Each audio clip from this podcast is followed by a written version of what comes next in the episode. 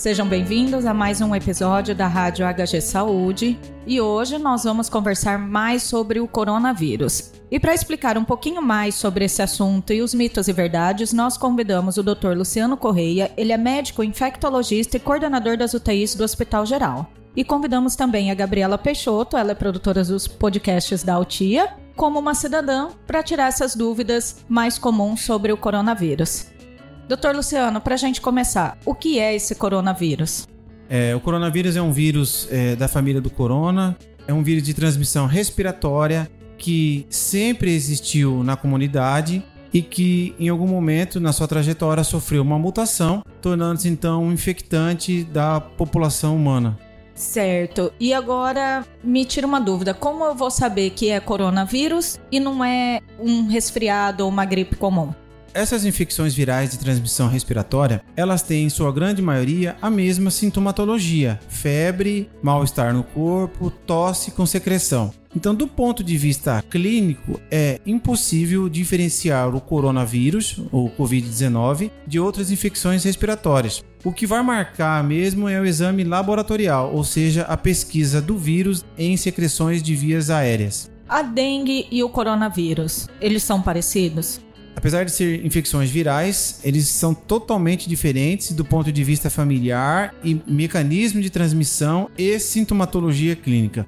O dengue é uma, uma arbovirose, ou seja, um vírus transmitido por artrópode, que no nosso caso é o Aedes aegypti, e ele é endêmico na nossa região. A sintomatologia do dengue é basicamente febre, dor articular e prostração podendo evoluir com a sua complicação, que é a forma grave, que é a forma hemorrágica. Já o coronavírus é um vírus de transmissão respiratória interhumana, cuja manifestação clínica é febre, tosse e secreção nasal, que pode evoluir com complicação e a principal complicação seria, no caso, a pneumonia. Então, são infecções virais totalmente distintas no nosso meio.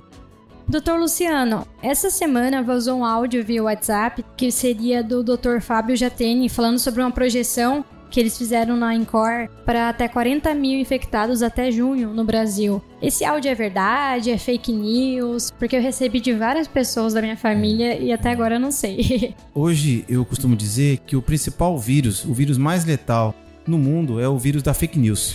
Porque esse ele toma uma proporção gigantesca é, em questões de segundos.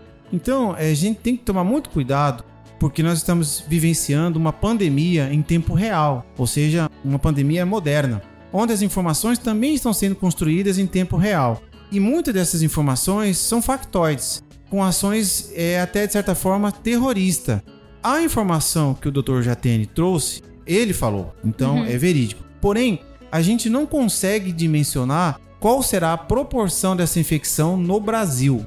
É claro que nós estamos passando por uma pandemia, ou seja, uma infecção em todos os continentes. E o número de infectados poderá aumentar de forma exponencial, principalmente pela facilidade que é, acontece a transmissão do vírus. Então, nós temos que analisar com muito cuidado essas informações. O que, que eu quero dizer com isso? Que nós teremos provavelmente um grande número de pessoas doentes, e aí, dentro dessa grande proporção de indivíduos doentes, nós teremos aqueles que poderão evoluir com formas graves e aí necessitando de suporte e avançada terapia intensiva. Então, se você tem lá um milhão de pessoas infectadas e a gente sabe que hoje que o risco de complicação fica em torno aí de 3 a 4% do, dos pacientes, nós teremos proporcionalmente um grande número de pacientes que necessitarão de um ambiente avançado terapia intensiva. Então, é possível que a gente venha é, ter essa demanda. Porém, como eu havia dito previamente, a epidemia está em evolução. A gente não consegue dizer se o que aconteceu na China, se o que está acontecendo na Itália vai acontecer na nossa realidade, porque nós temos particularidades climáticas, sazonais, que poderão evitar essa disseminação em larga escala. Contudo, existe esse risco sim. Gabi, falando em fake news, o que mais a gente encontra na internet sobre mitos e verdades do coronavírus? Bom, tem muita coisa rolando por aí, né, que a gente acha algumas divergências. E acho que a principal delas é sobre o uso da máscara, né? Tem uma parte da população que diz que a máscara vai ajudar, tem gente falando que a máscara não ajuda em nada, não resolve. Como que a máscara pode ajudar e ela realmente pode ajudar? Essa colocação ela é muito importante e de fundamental é, impacto hoje no mecanismo de controle da doença. Bom, o que a gente mais vê nas reportagens de imprensa e na própria população são indivíduos usando máscara, né? Então a gente tem que ter muito cuidado na indicação do uso da máscara. Por quê? Porque a máscara nos traz uma falsa sensação de proteção. E se a gente for analisar criteriosamente, ela poderá aumentar até o risco de disseminação da doença. E vou explicar o motivo. A grande maioria da população, eu diria aí que mais de 90% da população não sabe utilizar a máscara de forma correta. Ela serve como mecanismo de proteção de barreira. Então, se tiver um indivíduo tossindo, a máscara irá proteger que a secreção adentre as nossas vias respiratórias. Porém, se você observar, na grande maioria das pessoas, elas retiram a máscara pegando pela frente. Ou seja, a gente é, o indivíduo vai pôr a mão justamente na secreção. E na sequência, esse indivíduo acaba colocando a mão na boca, nas narinas, e isso poderá levar uma carga até maior dessas infecções respiratórias de origem viral. Por isso, o principal mecanismo de controle da disseminação do vírus é a lavagem correta das mãos. A máscara deve ser utilizada? Sim. Em quais situações? Primeiro, naqueles indivíduos que estão sintomáticos, tossindo, e no ambiente hospitalar para os profissionais da área de saúde. Ela não deve ser utilizada de maneira inadvertida na comunidade. Então não adianta eu sair de máscara na rua, por exemplo, no sol de Cuiabá, achando que isso vai nos proteger. Na verdade, ela poderá até estar corroborando para disseminar a doença, né? Isso pode até fazer com que falte, né? Quando tiver um surto maior, né? Isso, um pico é. maior da, da contaminação. Essa sua colocação ela é verdadeira e está acontecendo neste exato momento. Nós estamos passando por uma pandemia. Então, o mundo inteiro, no mundo inteiro, nós temos casos de corona. E essa corrida pela máscara ela não é aqui só em Cuiabá, no Brasil, é no mundo inteiro. Isso fez com que os estoques de máscara se esgotassem. Então, se a gente fizer o uso inadvertido da mesma, vai faltar. Faltar para quem? Para quem realmente precisa, que são os pacientes críticos e os profissionais da área de saúde. Então, a gente deve ter muito cuidado com o uso indiscriminado. Além da falta, é, o, a matéria, o custo da matéria-prima subiu e isso já está tendo impacto. E lembrando que no Brasil, os infectologistas, os colegas da área de epidemiologia estão calculando que o pico de transmissão da doença, do surto, será daqui uns 30 a 40 dias, quando a gente vai adentrar o período de inverno. Portanto, se a gente fizer um uso discriminado da máscara agora, poderá faltar no momento em que de fato a gente irá precisar, né? Doutor, sobre as pessoas que têm animais, a gente viu um caso de um cachorro que é, ele foi diagnosticado com coronavírus, parece que a dona dele, né, foi infectada, mas não tem muita informação sobre isso. É. Os pets correm risco também dessa infecção, mais riscos que os humanos, menos. Eu tenho que usar, é, colocar máscara no meu pet também? Como que funciona? Não, calma. Calma, muita calma nessa hora. As infecções virais, elas não são exclusivas do ser humano. Elas acontecem em outros animais também, em mamíferos, em aves. Então, no pet, no nosso cachorrinho também tem vírus de é, infecções virais. E também o corona circula nele, o coronavírus. Agora, se vai acontecer a transmissão de um animal para o ser humano de forma direta ou do ser humano por animal, isso a gente não consegue documentar neste momento. Porém, o vírus ele sofre mutação frequentemente, e vídeo que a gente identificou nas cepas do Brasil.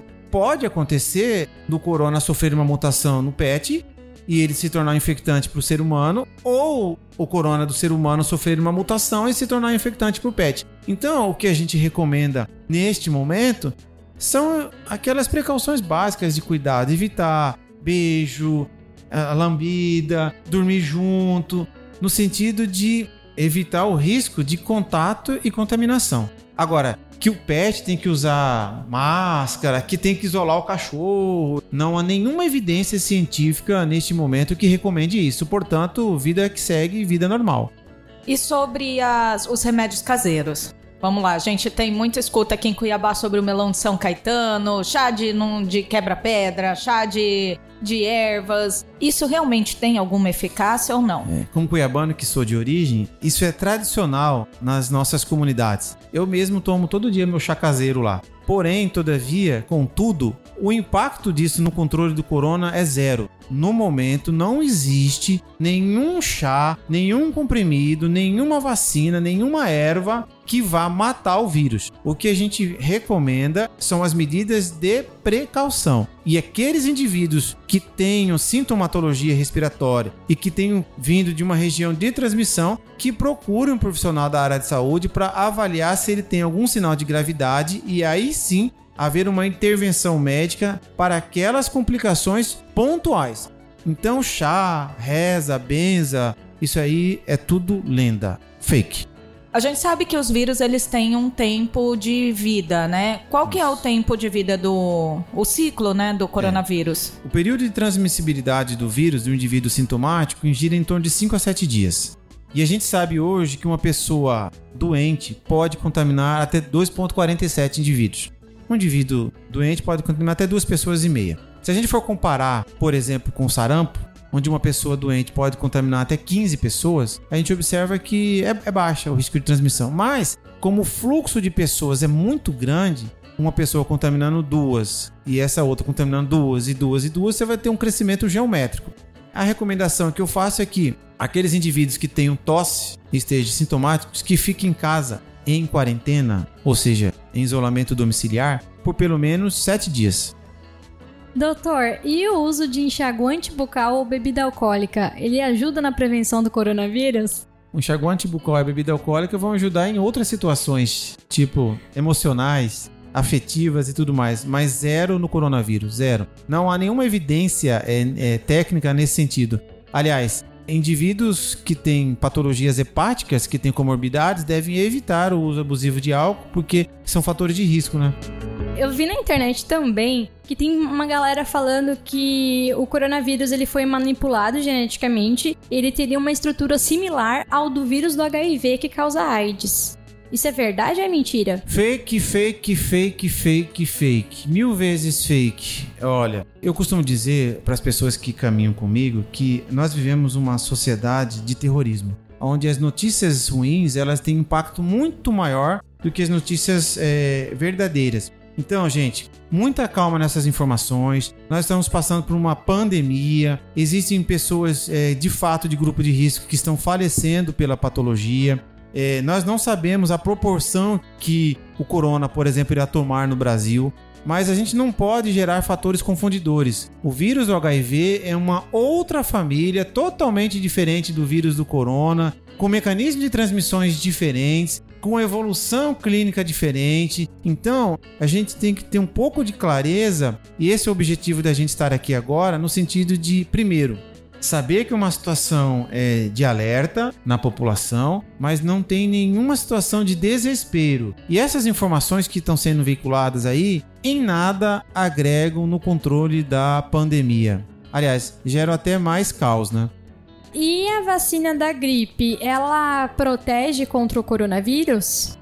Não, são vírus distintos. Mas qual a situação do corona hoje né, no mundo e vai ser a nossa realidade?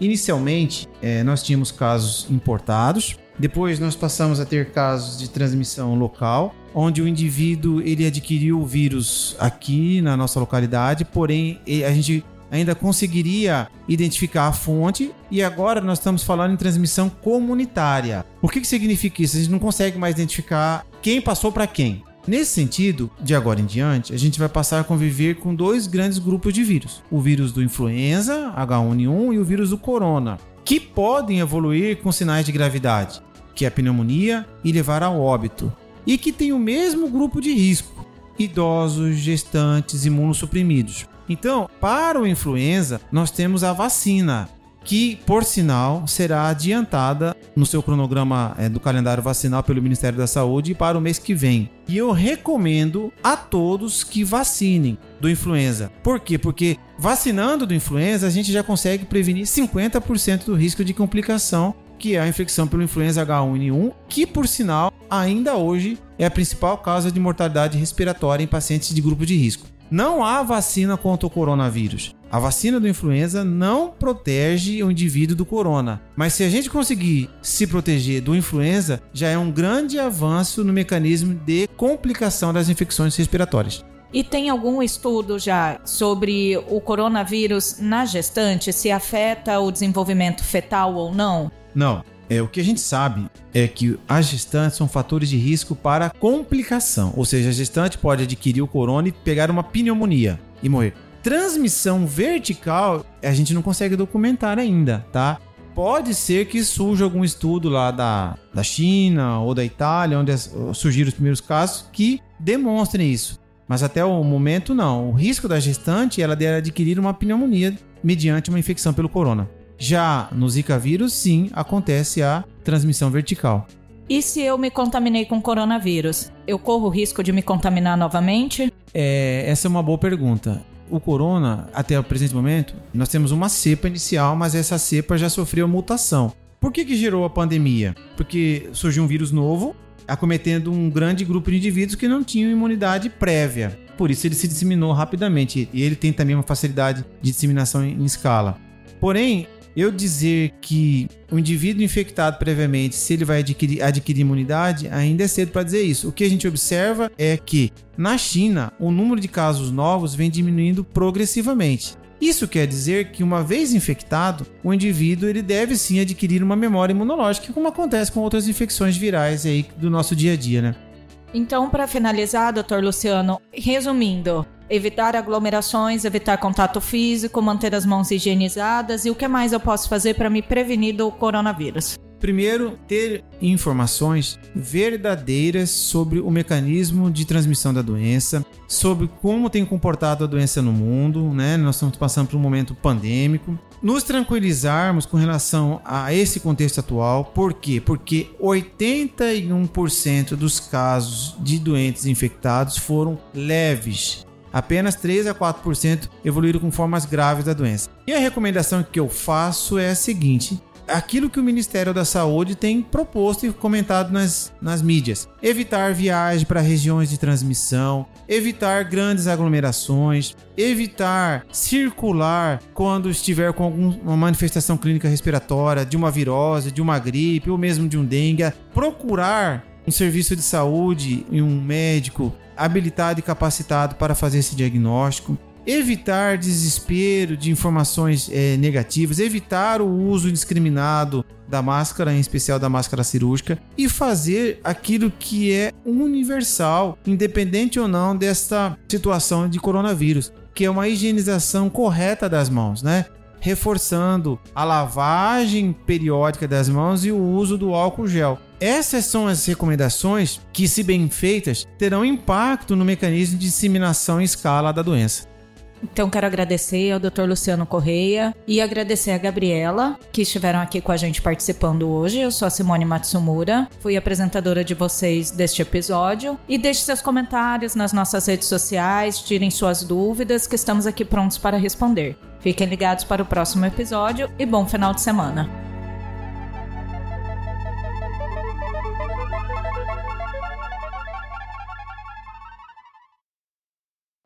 Este podcast foi produzido e editado por Altia Podcasts Criativos.